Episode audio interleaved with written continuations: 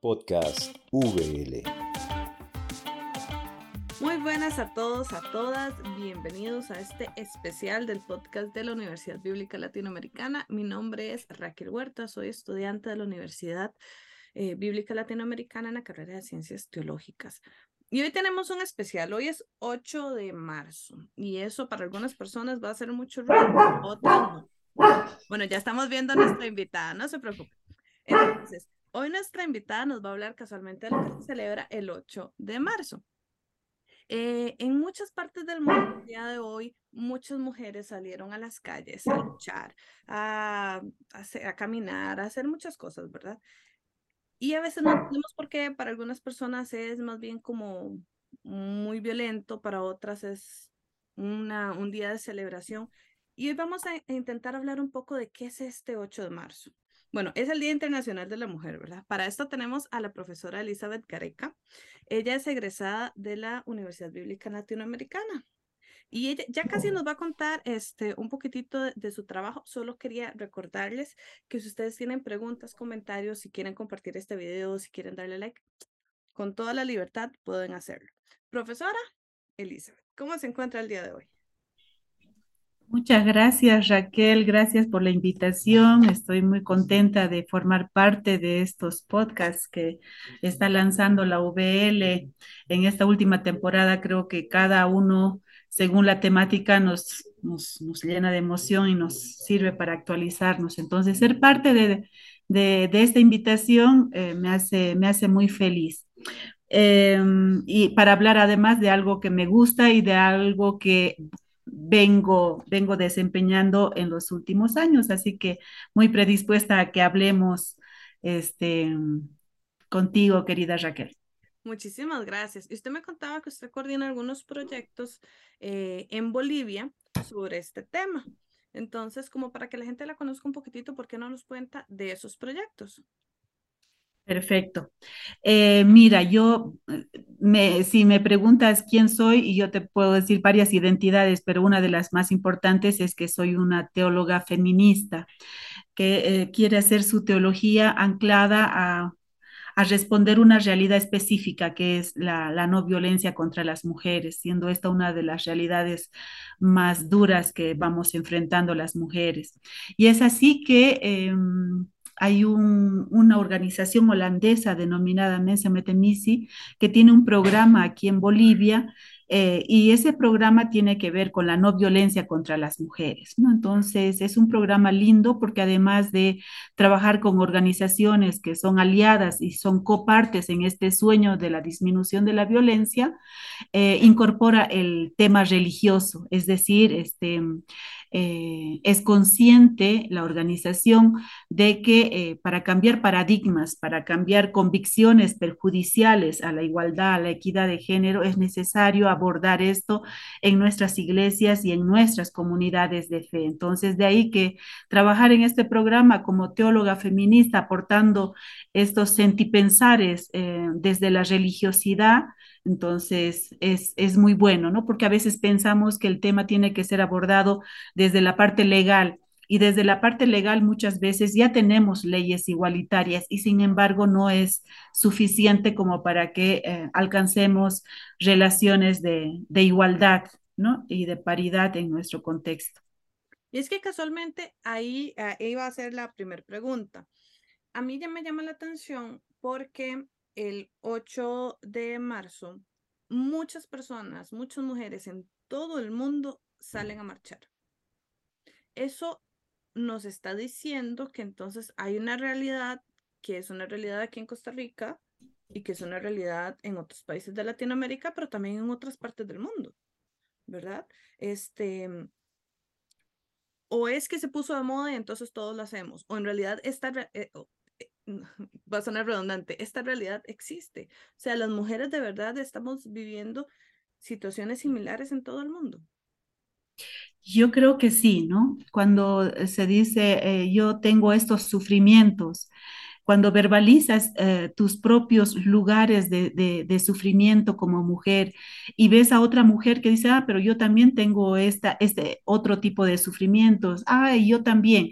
Y entonces ahí se torna un tema político, ¿no? Eh, mi sufrimiento ya no es personal, es político, porque es una constante que la vienen repitiendo varias mujeres alrededor del mundo, como bien lo dices, ¿no? Entonces, en ese sentido, eh, recordar este 8 de marzo nos lleva a conmemorar nuestras luchas de conquistas que eh, eh, hemos tenido las mujeres durante toda la historia, ¿no? Primero, por ser un sujeto político, es decir, no éramos sujetos políticos, no podíamos votar, no podíamos ser elegibles como, um, como presidentas, como coordinadoras, etcétera. Después hemos pasado a ser eh, sujetos a nivel social, ¿no? Queremos no solamente eh, ser reconocidas, sino también poder representar en nuestra sociedad. Y luego también esto de querer ser sujetos dignos religiosos. Entonces, intentamos visibilizar una realidad que todavía nos falta, es decir, Aquí en Latinoamérica ya tenemos leyes igualitarias, ¿no? Para varones, para mujeres. Si soy una profesora, no importa si soy mujer o varón, voy a ganar lo mismo de pronto. Pero hay otros trabajos que si voy a cosechar naranjas y si soy hombre o si soy mujer, no voy a ganar lo mismo. Y eso no está estipulado en una ley. Y sin embargo, es parte de las eh, relaciones y de las negociaciones que vamos haciendo en lo cotidiano, ¿no? Entonces, un cosechador de naranjas no va a ganar lo mismo que una cosechadora de naranjas, ¿no? Entonces, hay, si bien hay leyes igualitarias, todavía en la realidad hay mucho em, que tenemos que trabajar en la brecha de género, en la brecha em, de violencia, en la brecha de conquistas, en la brecha de igualdad. Entonces, por eso todavía es pertinente que las mujeres nos organicemos y sigamos demandando políticas de igualdad, relacionamientos en términos equitativos, ¿no? Entonces, no, no estamos en condiciones igualitarias eh, en lo cotidiano. Entonces, cuando estábamos preparando este podcast, surgía a la pregunta, bueno, estábamos hablando de seguir, la lucha, de que hay leyes, y, pero que no necesariamente estas se reflejaban en la sociedad, ¿verdad? Pero también quedó la duda de si al final no es querer volver la, la tortilla o si al final esto no es este, generar una guerra entre sexos. Sí, em, cuando hablamos de, estas demandas de las mujeres, están compiladas en, las propuestas de los feminismos. Y cuando hablamos de, los, eh, de las políticas de igualdad, estamos hablando de un feminismo que es, eh, que es un feminismo religioso y que es un feminismo teológico, ¿no? Es decir, a quienes eh, tenemos una fe y, estamos dentro de iglesias, practicamos esto de la igual dignidad de hombres y mujeres. Y entonces lo que las mujeres em, demandamos es, bueno, tenemos un sistema patriarcal, es decir, hay un sistema que otorga privilegios a los varones y otorga desventajas si eres mujer, ¿no? Si respondes a un género o a otro culturalmente. Entonces, desde este reconocimiento de una matriz patriarcal que nos... que nos uniformiza ah, patriarcalmente dentro de las sociedades, queremos hacer eh, actuaciones concretas, ¿no? En, pos de conseguir eh, sociedades más igualitarias. Para nada queremos volcar la tortilla, ¿no? Ya han dominado los varones por siglos de siglos y ahora toca a las mujeres. Algunas feministas sí, o sea, algunos feminismos sí plantean una radicalidad en ese sentido, pero hay otro feminismo que es religioso, inspirado en políticas de igualdad que no estamos eh, buscando eso. Lo que buscamos es reconocimiento, representación, eh, condiciones igualitarias y equitativas. Lo que buscamos es justicia de género, nada más. Que ambos géneros reconozcan el locus desde el cual actúan y hablan, es decir, cada persona, siendo mujer, siendo varón, tenemos ciertos privilegios, tenemos ciertas opresiones, estamos dentro de una red social ubicadas concretamente en alguna parte según nuestro género, según nuestra raza, según nuestro origen étnico, según nuestro estatus académico, según nuestra clase social. Es decir, hay muchas situaciones que determinan nuestro lugar social. Y entonces lo que buscamos es una sociedad más igualitaria, una sociedad más parecida a esto del banquete, en donde todos tienen cabida, todos y todas tienen cabida, todos y todas tienen la misma dignidad. Entonces, ese feminismo como política de igualdad es al cual nos adscribimos como mujeres feministas y también mujeres creyentes. Usted ahora se presentó como una teóloga feminista. Eso quiere decir que entonces hay teologías trabajando en este tema de, de, la mujer, la mujer en la Biblia, la mujer en la sociedad, pero desde el área de la teología. Claro que sí, eh, Raquel. Entonces, eh, si nos ubicamos en Latinoamérica y el Caribe, eh, reconocerás que la teología de la liberación ha dado muchos insumos, ha sido una fuente, una fuente de ayornamiento, de, de, refrescar el sistema religioso, ¿no? Por los años 70, 80, que estaba en boga las teologías de la liberación. ¿Y cuál era el eslogan, el, el, gran... Eh, el gran corazón de la teología de la liberación, era la opción preferencial por los pobres, ¿no? Pero ese pobre como categoría sociológica era algo abstracto. Ese pobre tenía rostro, tenía género, tenía origen étnico, es decir, e, es, y, y es que entonces las teologías se han ido multiplicando, polulando de acuerdo a los sujetos eh, teológicos. Y uno de esos sujetos teológicos han sido las mujeres, mujeres que han concienciado, decir, ah, bueno, tenemos una realidad de opresión dentro de las iglesias, somos mujeres y sin embargo no somos elegibles como pastoras, no somos elegibles como sacerdotas, etcétera. Entonces, esta realidad de opresión que eh, daba daba pie las teologías de la liberación, encarnan en muchas otras teologías. La teología ecofeminista, la, la ecoteología con la preocupación del medio ambiente, la teología indígena, desde el sujeto indígena que forman parte de las iglesias, la teología de la niñez, la teología de la negritud, etcétera, etcétera, etcétera. Es decir, este sujeto pobre que en las teologías de la liberación no tenían... Eh, categorías sociológicas concretas con esta incubación ¿no? de, de, de, la liberación dentro de las iglesias, eh, cada, cada sujeto ha reclamado un espacio teológico y eso es lo lindo. ¿no? Entonces, cuando yo me digo soy eh, teóloga feminista es porque a mí me mueve la realidad de las mujeres y trabajo en pos de ello, ya sea en el programa donde trabajo, en los espacios de fe donde formo parte y entonces eso es lo que nos mueve. Ya sabes que eh, las personas que estamos dentro de, la, de, las iglesias somos un poco promiscuas en nuestras participaciones, ¿no? Participamos aquí, participamos allá, pero en todas partes eh, eh, intentamos por lo menos que esta uh, visibilidad de las mujeres esté presente, ¿no? Esa es la realidad que nos mueve, la, las violencias que sufrimos dentro de las iglesias. Bueno, aquí quiero hacer un anuncio porque el pasado noviembre, creo que fue 25 de noviembre, que se celebró el día contra el Día de la No Violencia contra la Mujer. Siempre se me olvida mucho ese título. Hicimos un especial sobre violencia espiritual y casualmente tocamos el cómo en muchas, no solo iglesias, porque en realidad hay muchos otros lugares, pero eh, digamos en las iglesias, este, las mujeres sufrimos mucha violencia y no nos dábamos cuenta. Entonces, ahorita casualmente vamos a tocar el tema de, la iglesia. Entonces, eh, mientras exponemos, yo me gustaría invitarles a, todos, tanto hombres como mujeres, ¿verdad? Porque a veces creemos que esto es un tema de mujeres y en realidad no.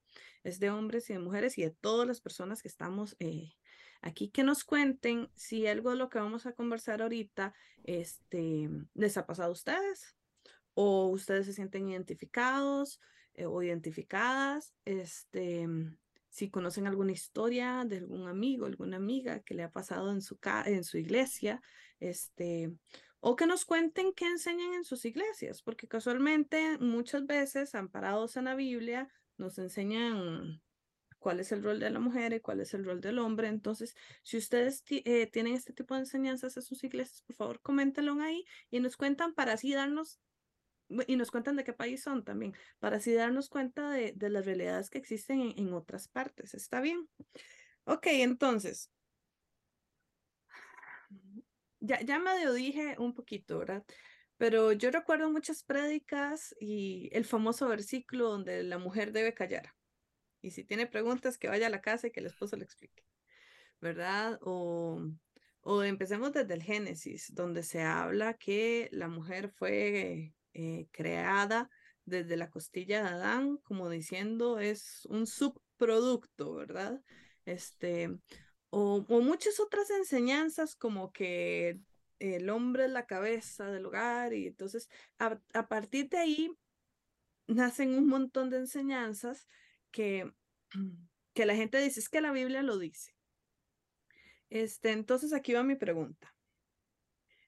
¿El feminismo o la teología feminista y la iglesia son cosas opuestas?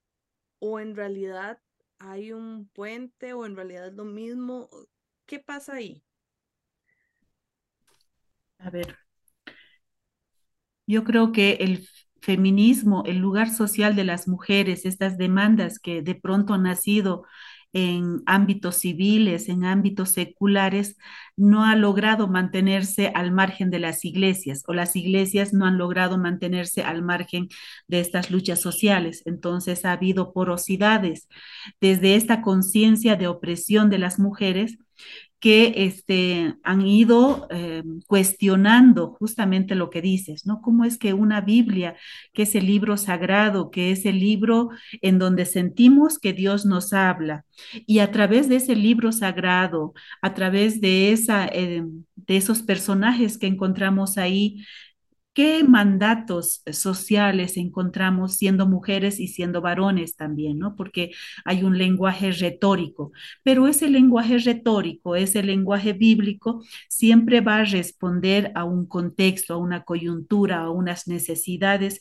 que cada autor va identificando en su tiempo y necesita como poner eh, cierto orden dentro de las, eh, de las iglesias. Entonces, tú tienes mucha razón, hay una, hay una tendencia y una comodidad de las iglesias evangélicas, de la misma iglesia católica, en el sentido de que hay un, hay una tendencia a a, lecturas literalistas y fundamentalistas de la Biblia.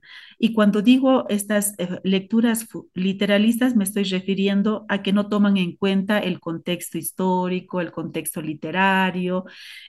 ¿no? Y si no tomas en cuenta todo el contexto en general de la Biblia, entonces estamos cayendo en este literalismo, ¿no?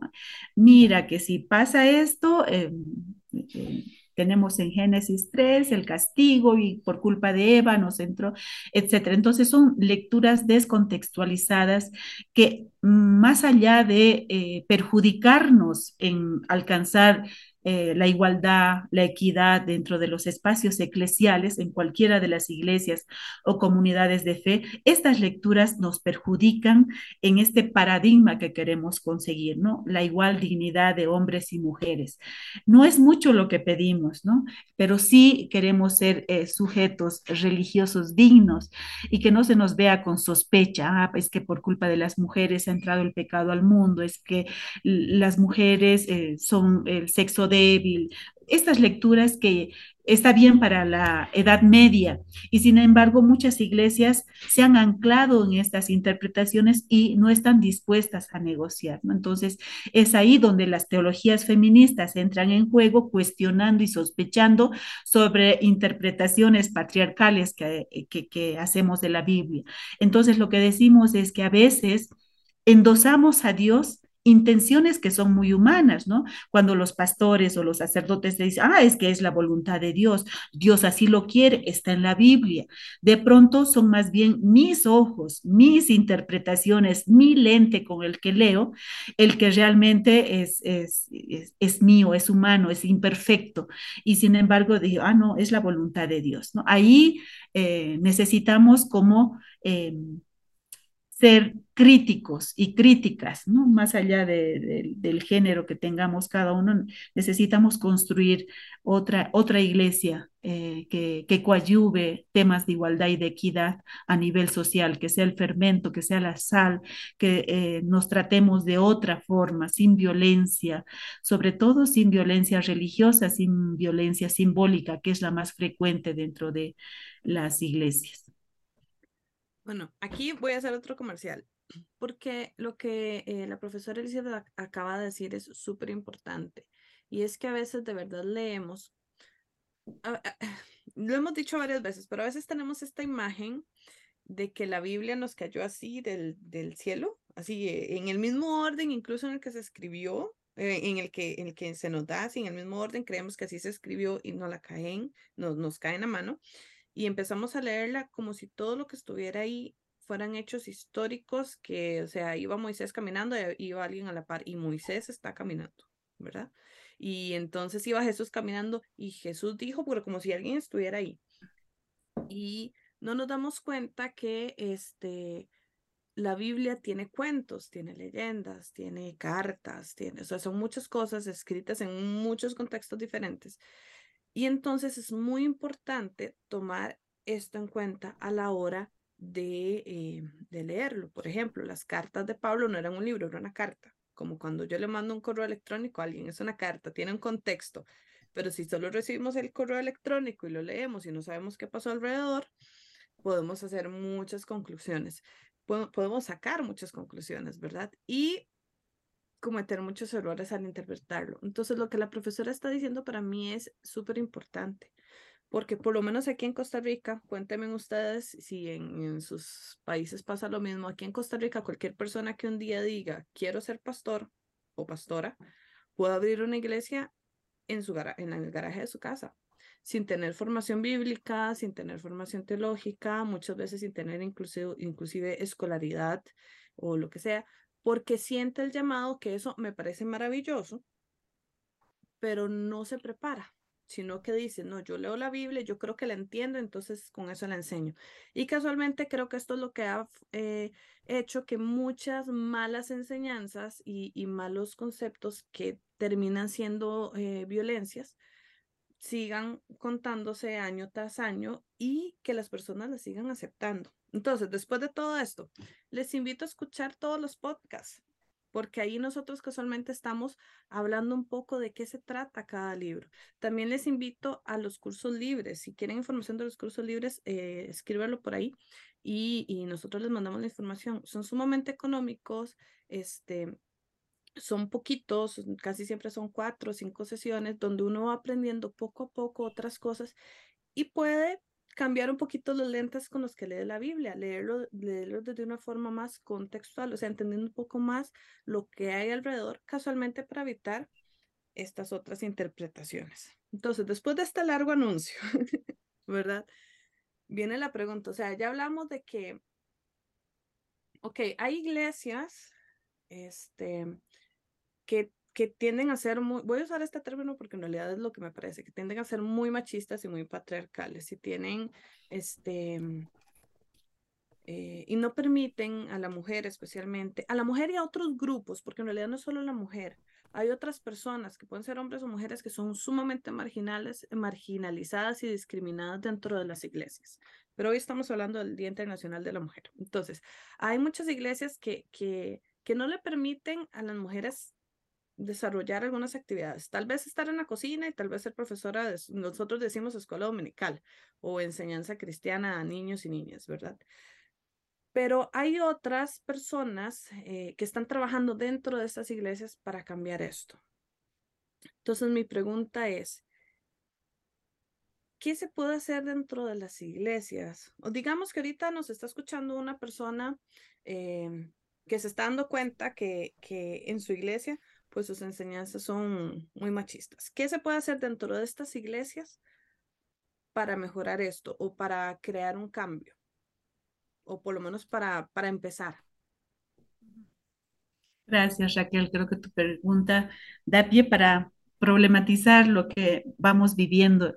Y ya tú al hacer la, la propaganda de los cursos de la UBL, ya has respondido que por dónde podríamos comenzar en realidad, ¿no?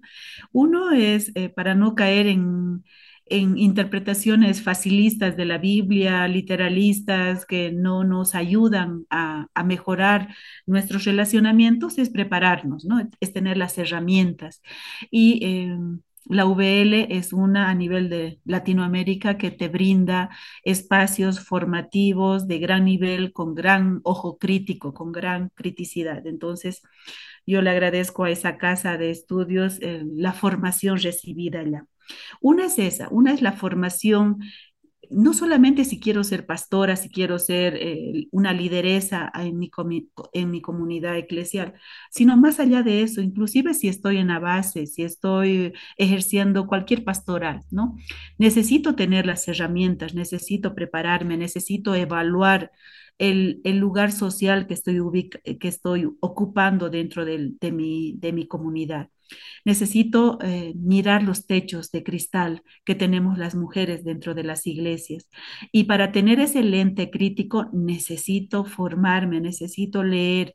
Y ahora ya no, en pleno siglo XXI, ya no hay el pretexto, ay, pero ¿dónde será que encuentro cursos? ¿Dónde será que encuentro bibliografía? Las redes sociales, no, no, solamente tenemos que ir a las casas de formación, sino que encontramos un montón de materiales, ¿no? Seamos hombres, seamos mujeres, es necesario eh, plantearnos y preguntarnos cuál es mi lugar social, cuál es mi lugar eclesial, por qué ubico ese lugar eclesial, cómo puedo yo mejorar las eh, relaciones interpersonales que yo uh, tengo dentro de mi iglesia. Entonces, ahí me voy a dar eh, cuenta de un sistema de privilegios como es el patriarcado, ¿no? Un sistema de privilegios. Si soy hombre, ah, caramba, puedo hasta ser fácilmente pastor. Si soy mujer, ¿qué pasa? ¿Cuáles son las trabas con las que te encuentras? Hay una violencia simbólica, una violencia que es muy, muy sutil, muy naturalizada. Y cuando hablamos de esta violencia simbólica dentro de las iglesias, es que necesitamos problematizarlas, necesitamos verbalizarlas, esas violencias y necesitamos transformarlas, ¿no? Primero es ser conscientes de que está ahí, ¿no? Y cuando hablamos de esta violencia simbólica, estamos hablando de ciertos códigos que tenemos los victimarios y, las víctimas también, ¿no? Cuando las mujeres, porque a veces nos dicen, ah, pero es que las mujeres también nos han educado como machistas, ellas tienen la culpa. No, es que todo el mundo, hombres y mujeres, hemos sido socializados con sistemas patriarcales, entonces no somos conscientes. Cuando un meme nos dice eh, los tres tomos para entender a la mujer, y somos las mujeres las que compartimos ese meme, por ejemplo, ¿no ve? Entonces, ¿y cuál es el mensaje? El mensaje es que las mujeres somos muy complicadas, ¿no? Y ese es el, el, el, uno de los, de los lemas del patriarcado. Como las mujeres somos complicadas, necesitamos tomos de tomos para entender por lo menos un, un poquito. Entonces, necesitamos tanto la víctima, las mujeres somos víctimas y lo compartimos. Entonces, ¿qué quiere decir? Que tanto víctimas como agresores estamos compartiendo los mismos códigos sociales. Por lo tanto, no estamos identificando las violencias naturalizadas, ¿no? Entonces, ¿por qué se pone eh, eh, en la Iglesia Católica, por ejemplo, hay un, un documento eclesial, Mulieris Dignitate? ¿Cuál es la vocación de las mujeres dentro de la Iglesia Católica? Pero no hay ningún documento que diga cuál es la vocación del varón. Es decir, los varones necesitan teologizar ese objeto que se llama mujer, dónde las vamos a ubicar, qué les vamos a designar y, la designación generalmente coincide con una perpetuidad de minoría de edad. No podemos decidir, nos tienen que ayudar a decidir, nos tienen que ayudar a pensar, entonces no tenemos autonomía dentro de las iglesias.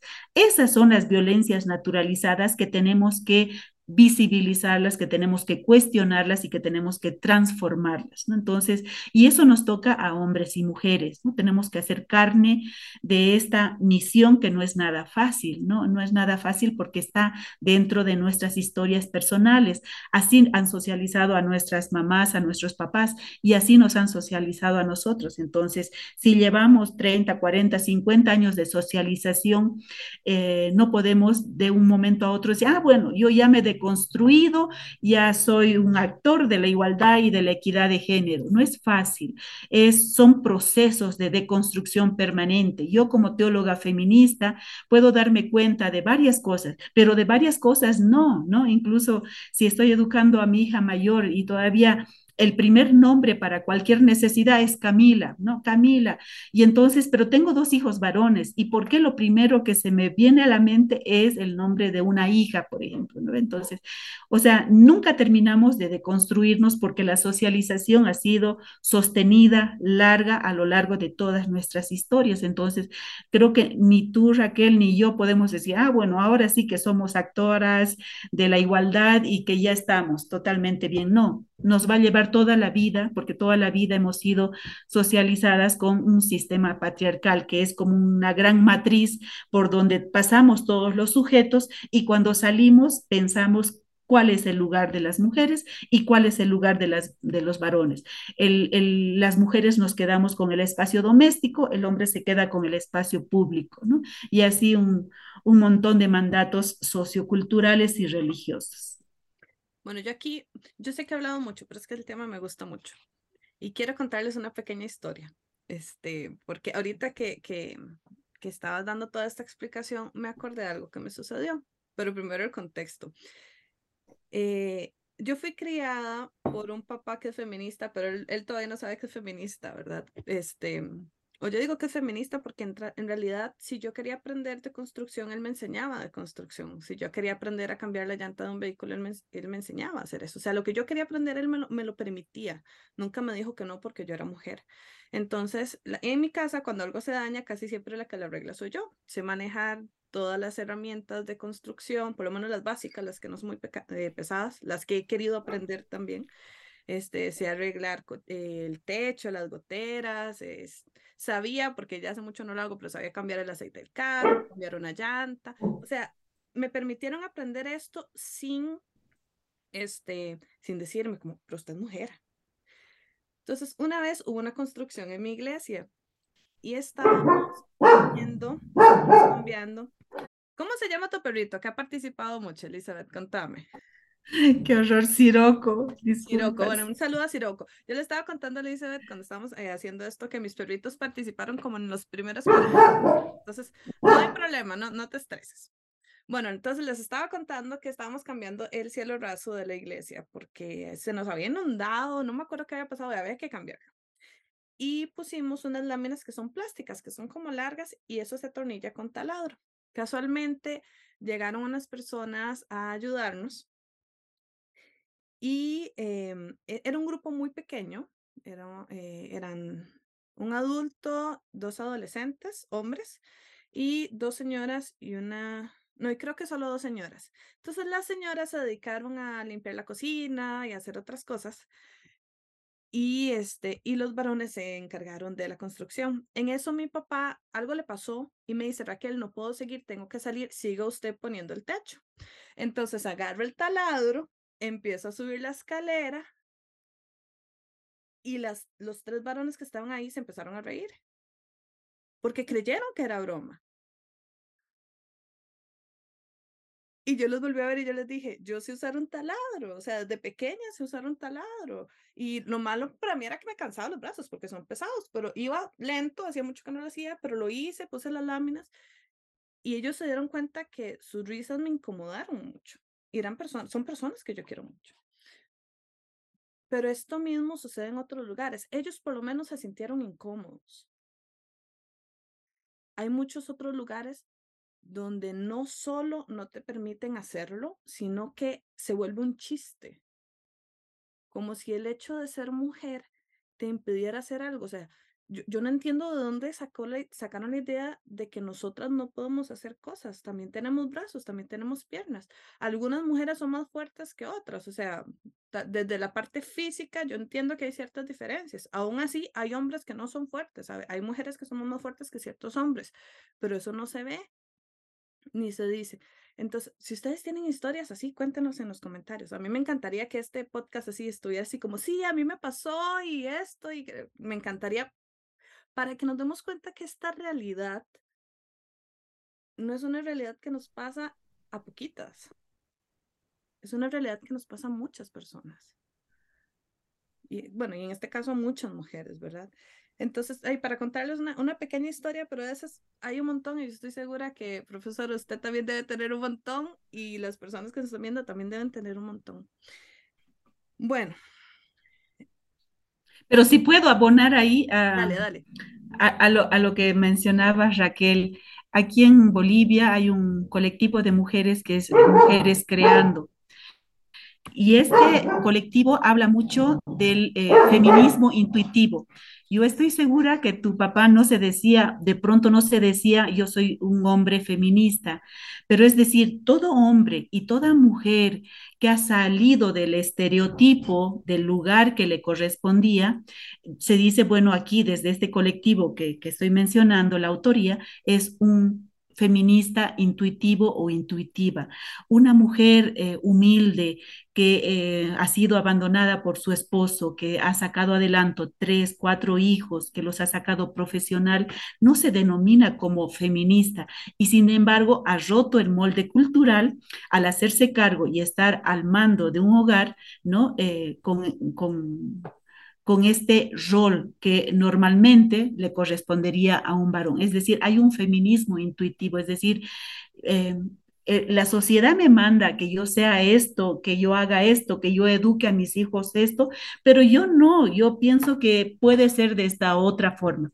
Si nos hemos educado y han transgredido como tu padre lo ha hecho contigo y con algunas otras que tenemos historias más o menos parecidas, entonces hablamos de un feminismo intuitivo, es decir, hay algo que no está bien. ¿Por qué entonces hemos ido cuestionando y hemos dicho, pero ¿por qué esta desigualdad en los roles que desempeñamos? ¿No? Y entonces este, este feminismo ha ido actuando para que nosotras, mujeres del siglo XXI, hayamos pasado por aulas universitarias, estemos eh, con igual preparación que los varones, etcétera. Es decir, ha habido mucha lucha poco reconocida de nuestros padres, eh, del espacio cotidiano también, ¿no? Y a esto denominamos como feminismo intuitivo. Yo creo que también eh, se, se, le da una mala fama al término feminismo. O sea, el, el, a veces la gente llega y dice, es que ella es feminista y lo consideran algo malo, porque no lo entienden, no se entiende. Entonces, este, muchas veces yo le digo, papi, papi, es usted es feminista, y él me dice que no.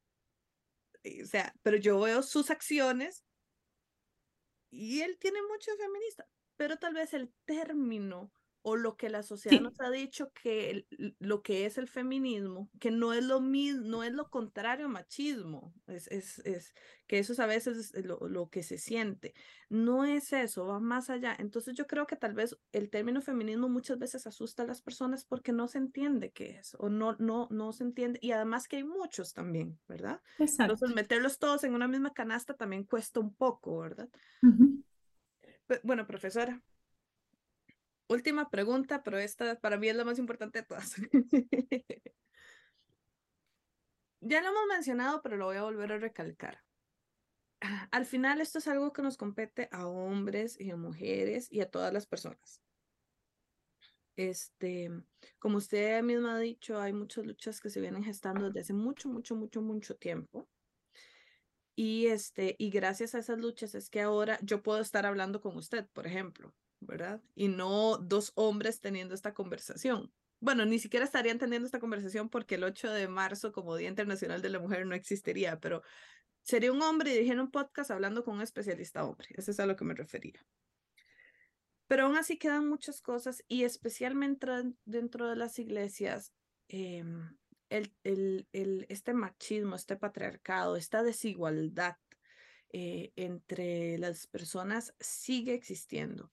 Eh, y aquí voy a meter muchas desigualdades, porque no, no solo está la desigualdad sexual, está la desigualdad de género, está la desigualdad financiera. O sea, ¿cuántas veces se trata mejor a quien aporta más que a quien no puede aportar o no quiere aportar también?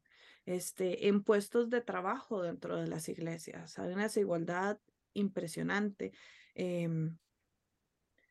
entonces, ¿qué se puede hacer pero no solo las mujeres, es que a veces creemos que esta es una lucha de mujeres y yo conozco muchos, muchos hombres y muchas personas em, que no son mujeres que también se están dando cuenta de esto.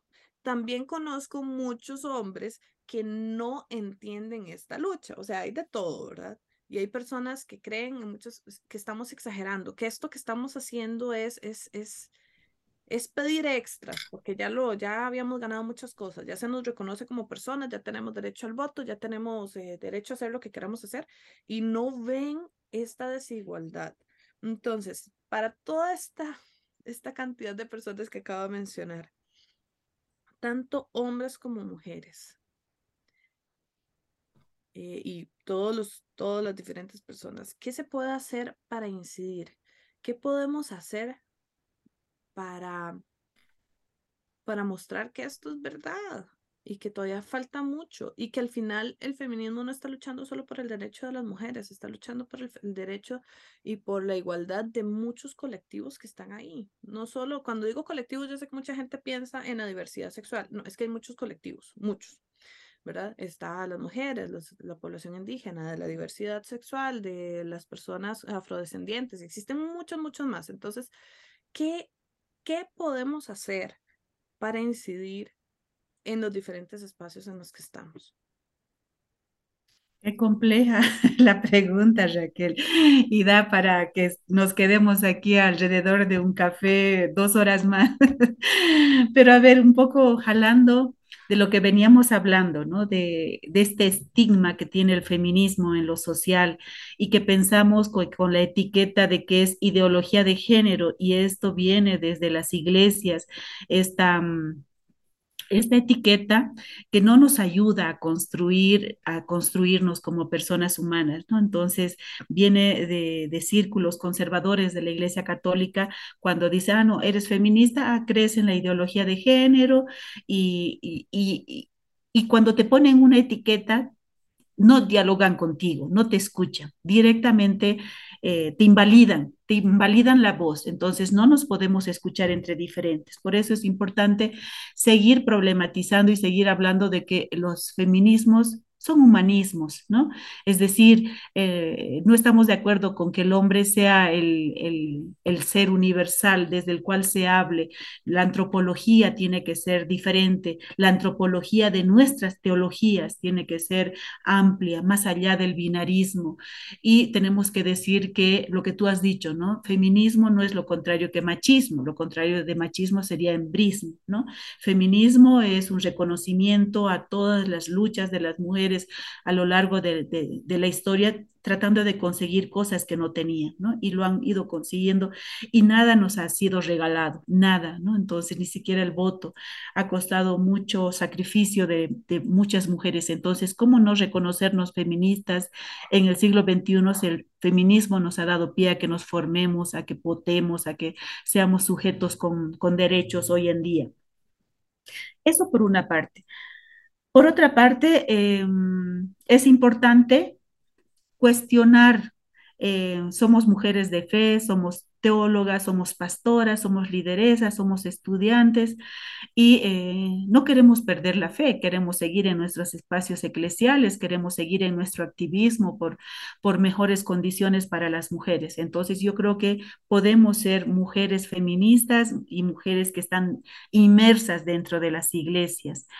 Eh, ¿Y por qué logramos esto? Porque eh, eh, pienso que esta fe del movimiento de Jesús, del banquete para todos y todas, de la igual dignidad, es la utopía que tenemos. Entonces, tenemos que ir viviendo una utopía de decir, esto es lo que buscamos. Por supuesto, no, no lo vamos a conseguir. Ojalá que nuestros hijos, nuestras hijas, ah, vivan en condiciones más igualitarias, eso ya sería un gran poroto de, en, esto de eh, conseguir eh, conquistas sociales, eclesiales, ¿no? Para las mujeres.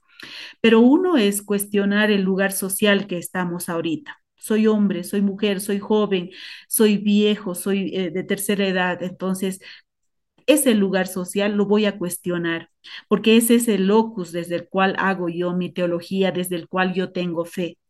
Eso por una parte. Por otra parte, es importante eh, ir deconstruyendo, ¿no? Eh, las mujeres somos mamás, somos comadres, somos, tenemos una amiga, ir hablando de estas cosas, de estas desigualdades, ir frenando los chistes machistas, sexistas, ir eh, cortando estas cadenas cuando ah, tenemos la posibilidad de compartir algo sexista, decir, ah, no, esto no me conviene. Y en muchos casos nos toca hacer las... Em, las em, las aguafiestas, decimos aquí, ¿no? O sea, si hay un chiste y está encendido en donde las mujeres estamos como chismosas, como huecas, como vacías, como coquetas, etcétera, porque así son, son los chistes sexistas.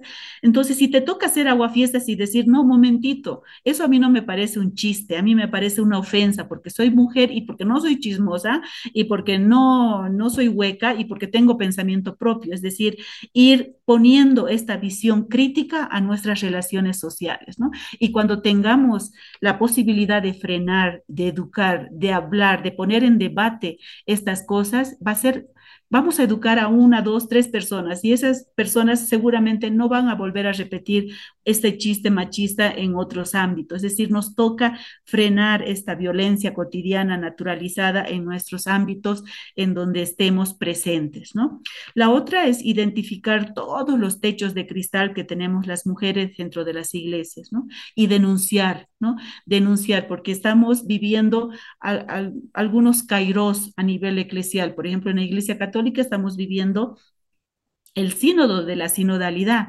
Y ojalá este sínodo realmente sea una oportunidad, un kairos, para que se les dé más oportunidades de participación y representación a las mujeres.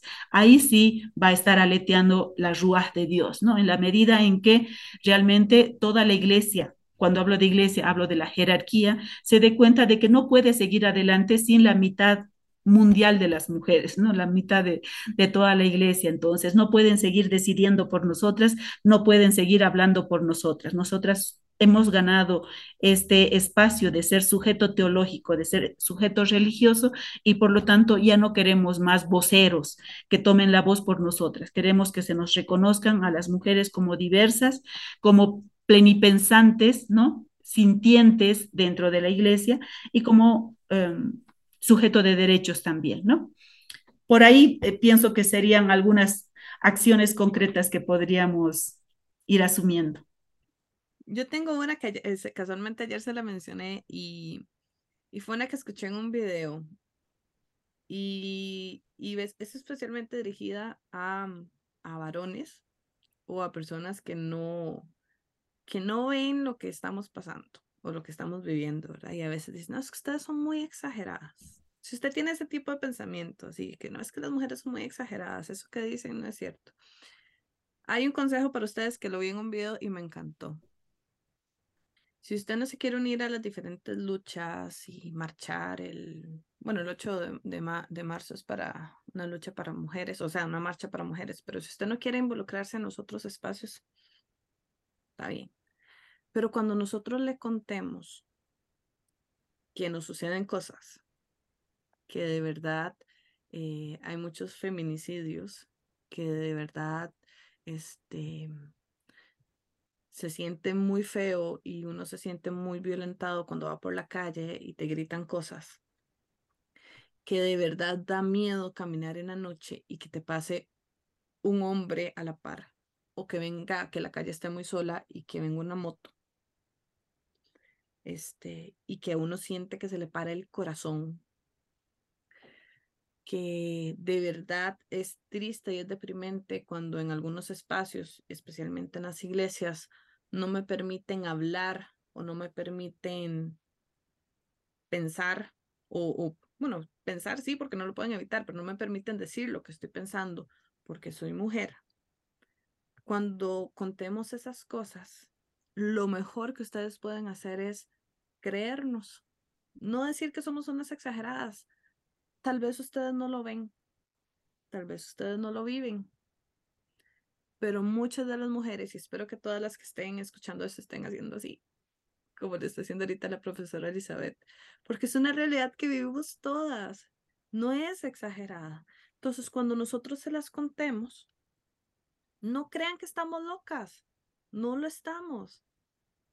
Créanlos, les aseguro que esa acción puede mover mucho.